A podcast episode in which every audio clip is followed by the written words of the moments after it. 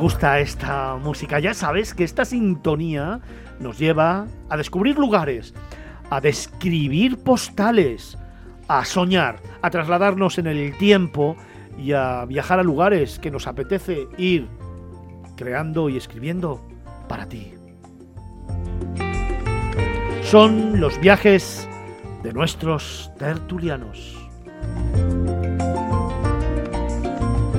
Diego, ¿dónde nos llevas? Pues yo os iba a llevar a, otro rincón que ya es eh, sitio de peregrinación porque sigue ocurriendo milagros eh, aquí en Madrid, en, Santiago Bernabéu, pero por no repartirme, eh, os voy a llevar, después de estos infartos, a un sitio más tranquilito, a Cantabria. ¿Cómo lo pasamos, eh? ¿Cómo lo pasamos el miércoles? Yo he perdido años de vida, Fernando. ¿Cómo en lo pasamos el, en estas semifinales. Bueno, el miércoles? Dios santo, qué tremendo, bonito. Qué bonito. Si yo, si yo os cuento que cuando iba a 0-1 Qué bonito. me fui a cenar porque estaba desesperado y cuando estoy cenando cojo, en casa pongo el móvil y pone 2-1, dejé la cena, tiré el móvil y me fui a la televisión corriendo a verlo. O sea que a muchos les pasó, pero fuera del estadio. Pero bueno, sí, intensidad pura y dura, así que os voy, os voy a llevar a un pueblecito en Cantabria que es todo lo contrario, es todo tranquilidad. Nos vamos al valle de Cabuérniga, en Cantabria, eh, donde encontramos pues un pueblecito Sí, chiquitito, coqueto, eh, rodeado de verde. Donde se acaba el mundo. Exactamente, además es eh, un pueblecito súper tradicional. Espectacular. eh, donde, bueno, de toda la vida pues han trabajado la madera y la ganadería. Sí, y además en el 2019 pues fue declarado uno de los pueblos más bonitos de España.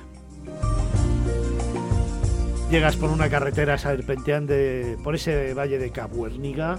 Solamente se escucha el murmullo de las aguas de ese río que tiene por detrás circundando el pueblo. Termina el pueblecito además en una pista forestal que te lleva ya directamente a las montañas. Y todo es tranquilidad, es paz, es piedra, es madera. Es una pasada. Ojo que no es el Carmona de Sevilla, que todos conocéis, es. que también es otra pasada, ojo, que es maravilloso ese sitio. Es Carmona, pero lo tenemos en Cantabria. Lo tenemos en Cantabria y como dices Fernando, aquí hay que disfrutar de, de las calles, de los rincones, eh, Sí, de sus casas y sus casonas que tienen además del siglo XVIII em, y disfrutar de este ambiente cántabro, ¿no? de, de turismo de interior, eh, donde bueno podemos contemplar eh, en sus calles todavía oficios, como hablaba, ¿no? de la ganadería y la artesanía. Bueno, tanto es así que además encontramos una estatua en honor a la vaca tudanca, que es la- la- la raza autóctona de Cantabria.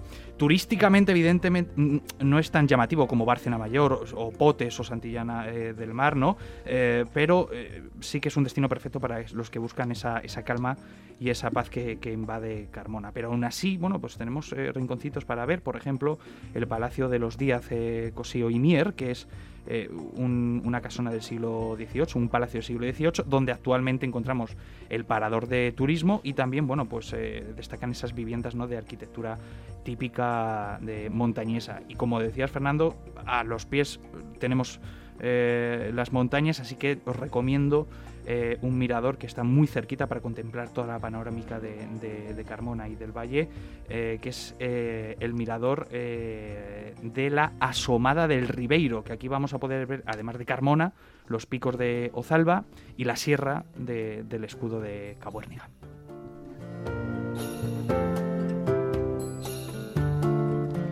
Alonso, Felipe, ¿dónde nos llevas tú? Pues mira, yo, como se acerca ya el verano y ya comienza a haber eh, movimiento y, y hay una cosa que me gusta mucho que es eh, la cultura, el teatro, yo empiezo a llevaros a, Almagro. Almagro es una apuesta de futuro. Almagro, un pueblo increíble de Ciudad Real, donde puedes disfrutar pues eh, lo que comentaba de- del teatro ver simplemente la plaza que tiene, la plaza porticada maravillosa, que recuerda elementos flamencos, dado a que prácticamente fue edificada gracias a la contribución de una familia flamenca. Ver luego el Corral de Comedias, donde asistir a un, un espectáculo maravilloso, como puede ser una obra clásica, recorrer las calles, alguna calle empedrada, que te enseñen eh, aún alguna grieta que queda en algún edificio de cuando a mediados del siglo XVIII se produjo un tremendo terremoto en Lisboa que asoló prácticamente toda la ciudad y que en Almagro hubo su repercusión. Fíjate que llegó hasta Almagro, que está a muchos kilómetros de distancia. ver a las mujeres tejiendo el encaje de bolillos y su ganchillo y hablar con ellas y degustar, degustar en algunos de los restaurantes y sobre todo en ese monasterio maravilloso donde está ubicado el, el parador de turismo, un buen menú de Almagro y, como no, hay que probar las famosas alcachofas embuchadas de Almagro. Es un pueblo que lo tiene todo, todo. Tiene eh, paisaje alrededor, tiene proximidad para si te quieres mover, no solo quedarte allí, sino acercarte incluso a la zona de las tablas de Daimil, donde puedes ver todavía, eh, en esta época que ha llovido, hay agua, hay mucha agua y puedes ver eh, diferentes anades anidando allí y moviéndose. Y sobre todo, de verdad, sobre todo, esperar un poquito, se puede ir ahora perfectamente, esperar un poquito a que caiga junio y disfrutar del Festival Internacional de Teatro Clásico que todos los años hay allí. No solo ya en el Coral de Comedia, sino otros teatros que hay también habilitados para, para su uso. Y pensar que se está en un lugar único, donde hay un coral de comedias que es increíble, pero increíble.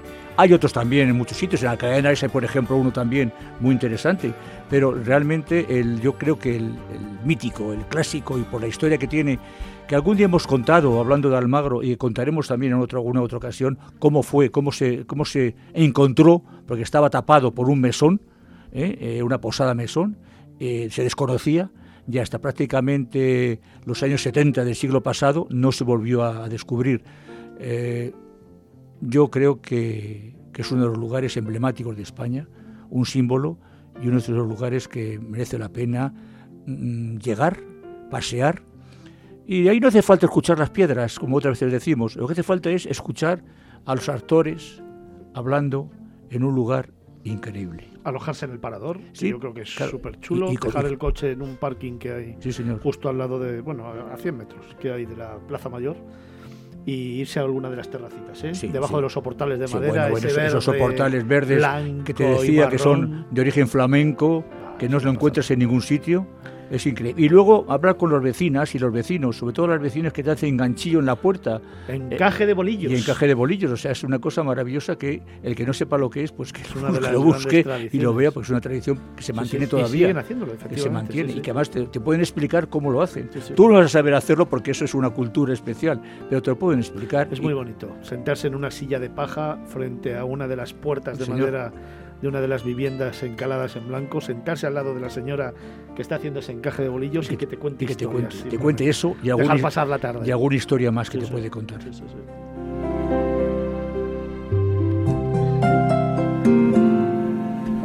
Olmo, Carlos, ¿y tú dónde nos llevas? Aunque me imagino, ¿dónde nos vas a llevar hoy? Pues sí, os, os, hice ya un apunte antes y obviamente lo tengo muy fresco y os voy a llevar a Menorca.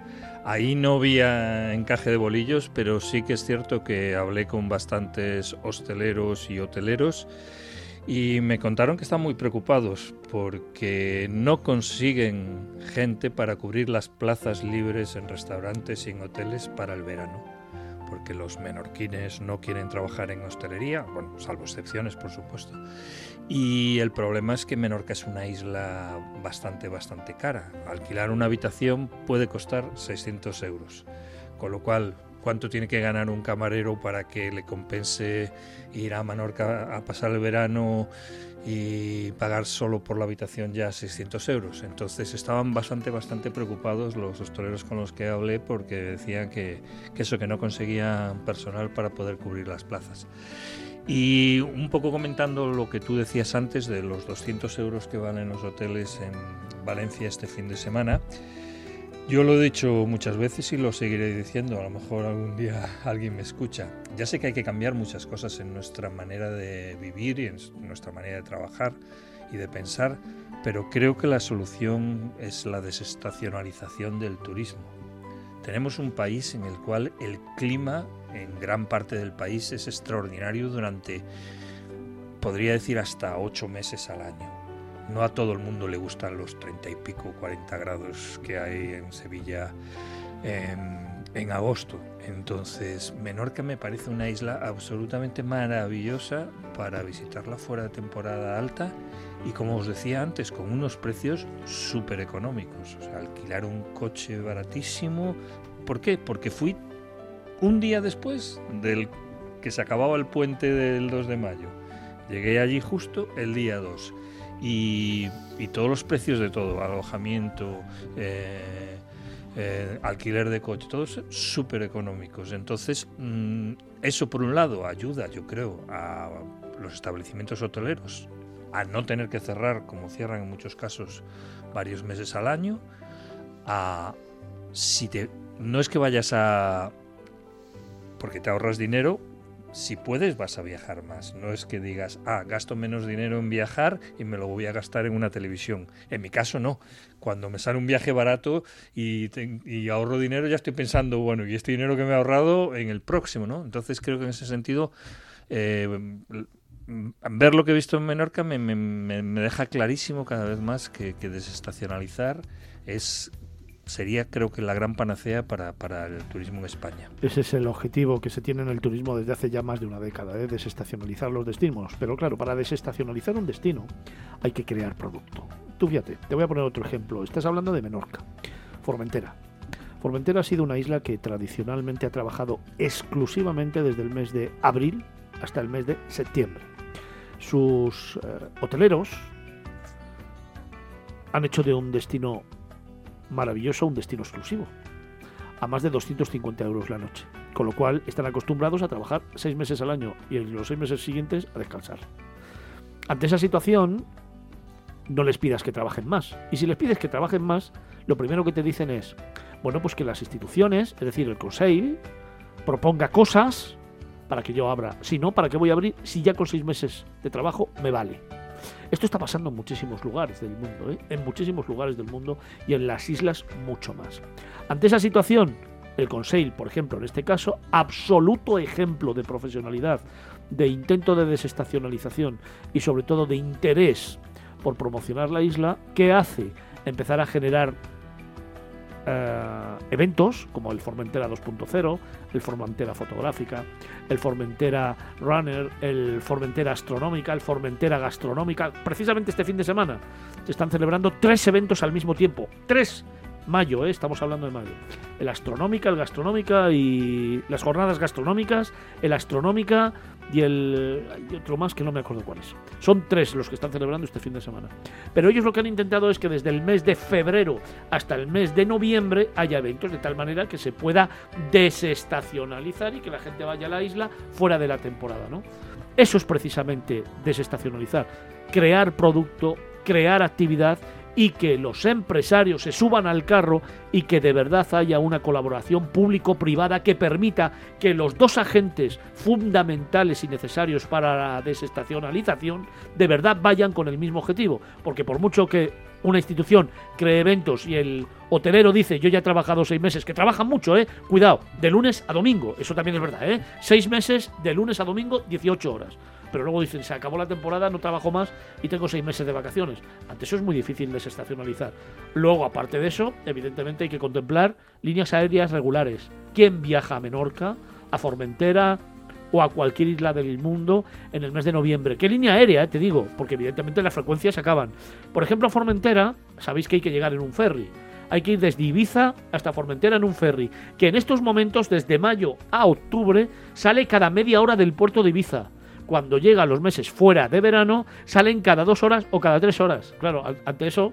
Sí, sí, no, está claro que es, un trabajo de todos. De todos, eso es. La pena es, que la pandemia, que nos ha demostrado que podemos ser flexibles en este caso porque tuvimos que ser flexibles y que lo del trabajo lo del teletrabajo no era una quimera todo lo contrario hay muchas empresas que se han dado cuenta de que sus trabajadores pueden ser incluso más eficientes teletrabajando como es la empresa de, mi pareja, y no les van a obligar a volver a la oficina. No les van a obligar a volver a la oficina. Va a ser algo totalmente voluntario y, pueden ir un día o dos a la oficina, el que quieran. El resto de, su jornada no solo pueden teletrabajar desde casa, sino que pueden teletrabajar desde cualquier lugar de España. Les han permitido oficialmente que pueden teletrabajar eh, desde cualquier lugar de España. Y el siguiente paso será teletrabajar desde cualquier lugar del Apuesta mundo. por los nómadas famosos digitales. nómadas digitales. Los nómadas digitales, que por otra parte, un ejemplo de ese trabajo y de esa apuesta por ello es Benidorm. Benidorm ha sido un ejemplo y además ha sido el primer destino inteligente consolidado en España que ha apostado por los nómadas digitales. Volvemos a otra reflexión y claro, al final se nos va el tiempo.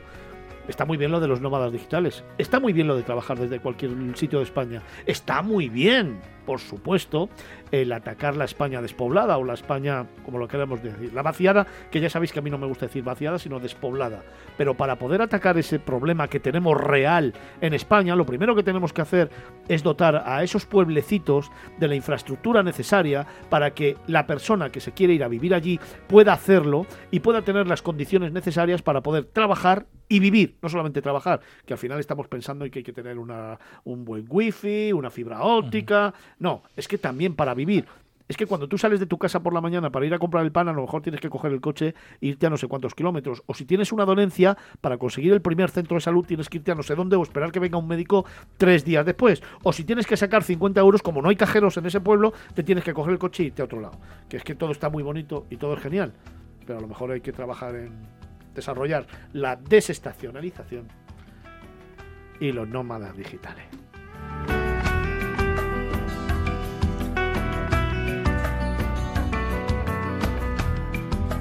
Picazo Antonio, ¿y tú dónde nos llevas hoy? Pues nos vamos a ir a Colombia, si os parece. Qué bonito, sí señor. Pues venga, ¿dónde nos llevas? Pues nos vamos a ir al Parque Natural de El Gallineral, que Ajá. está en el departamento En de San. Santander, eh, en concreto en la ciudad de San Gil. Eso es. Ahí eh, donde se encuentra eh, un curioso parque natural urbano que tiene este nombre, el Gallineral. Eh, pero lo llamativo de este sitio es que sobre sus árboles centenarios, que se llaman así precisamente gallineros, eh, en estos árboles crece una especie de musgo, en realidad no es eh, musgo, es una, más bien es una bromelia, que se le conoce como musgo español o barbas de viejo.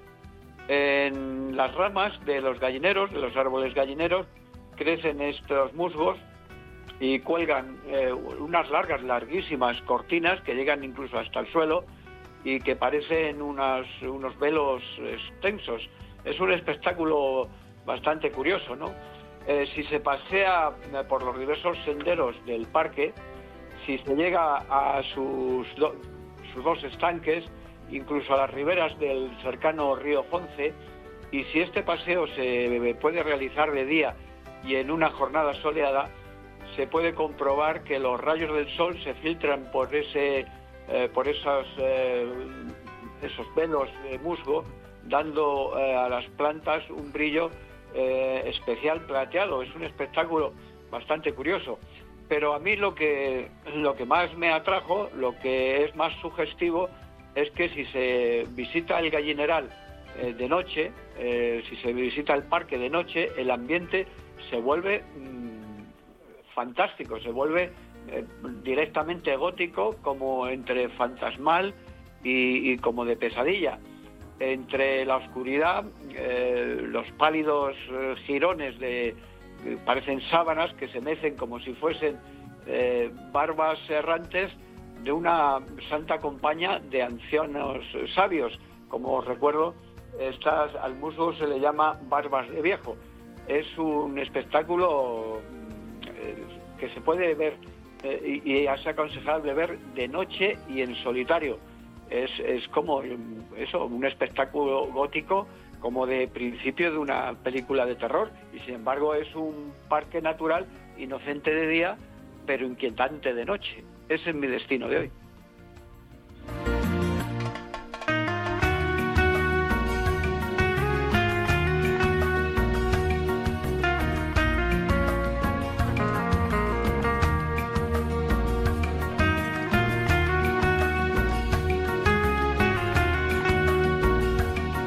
Recuerda, comenzábamos esta sección viajando a Carmona con Diego Ruiz. Después, Nos fuimos con Felipe Alonso a Ciudad Real a descubrir al Magro. Luego con Carlos Olmo hemos visto Menorca. Con Antonio Picazo hemos viajado hasta Colombia para ver el Parque del Gallineral en San Gil. Y nos queda una parada, la de Palomarín.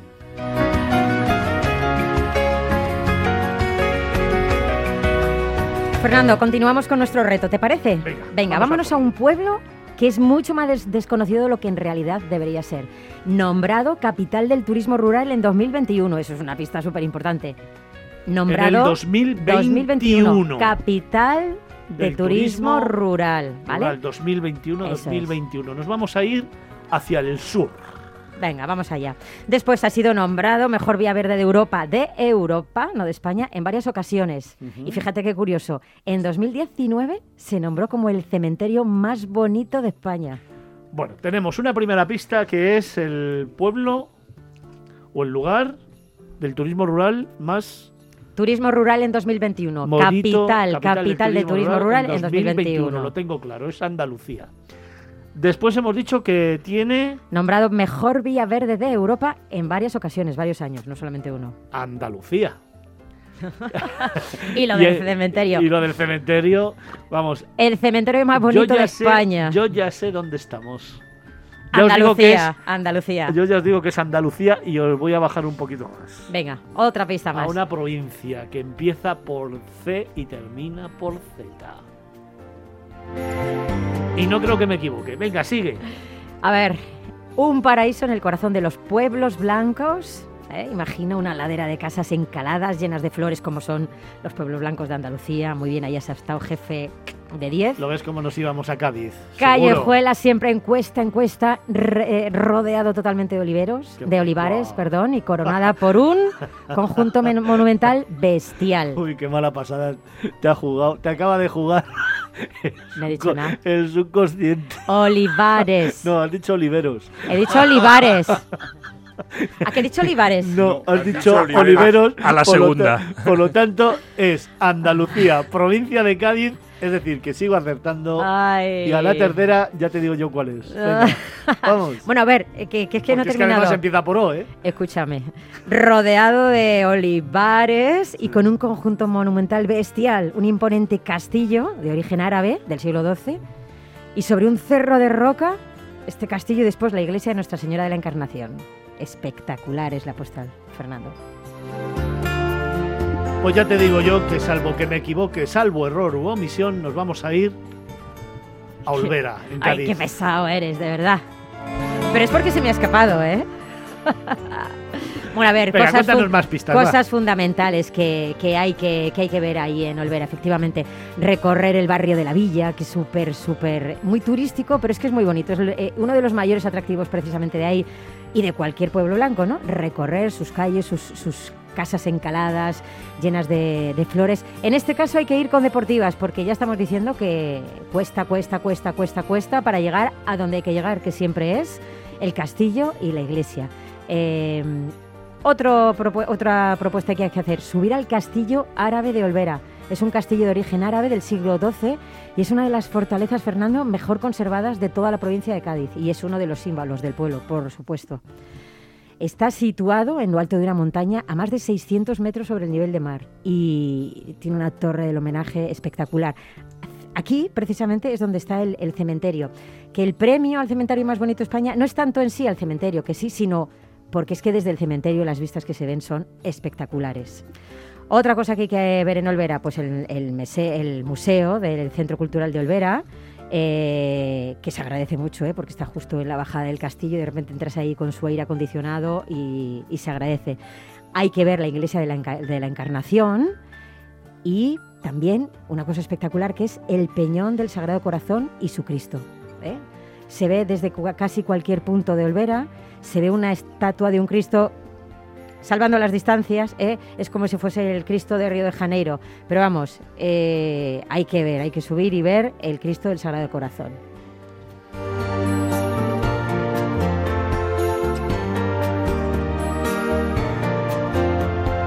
¿Alguna cosa más?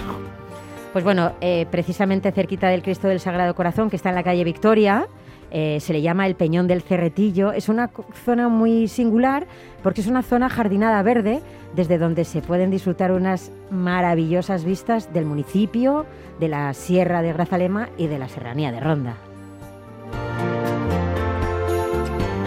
Pues nos vamos acercando a las 10 de la mañana, primera hora de programa consumida y lo hemos hecho con esta sintonía, con los viajes de nuestros tertulianos. Te recuerdo, nos fuimos en primer lugar a Carmona, en Cantabria, un lugar mágico que nos ha traído Diego Ruiz. Después nos fuimos al Magro, a Ciudad Real, de la mano y en la voz de Felipe Alonso, el profe. Luego nos hemos acercado a Menorca, esa isla maravillosa del Mediterráneo de la que acaba de llegar Carlos Olmo. Después nos fuimos un poquito más allá, nos fuimos a Colombia, a San Gil, y lo hicimos de la mano de Antonio Picazo. Y hemos terminado, hemos terminado en Cádiz, en la voz de Palomarín.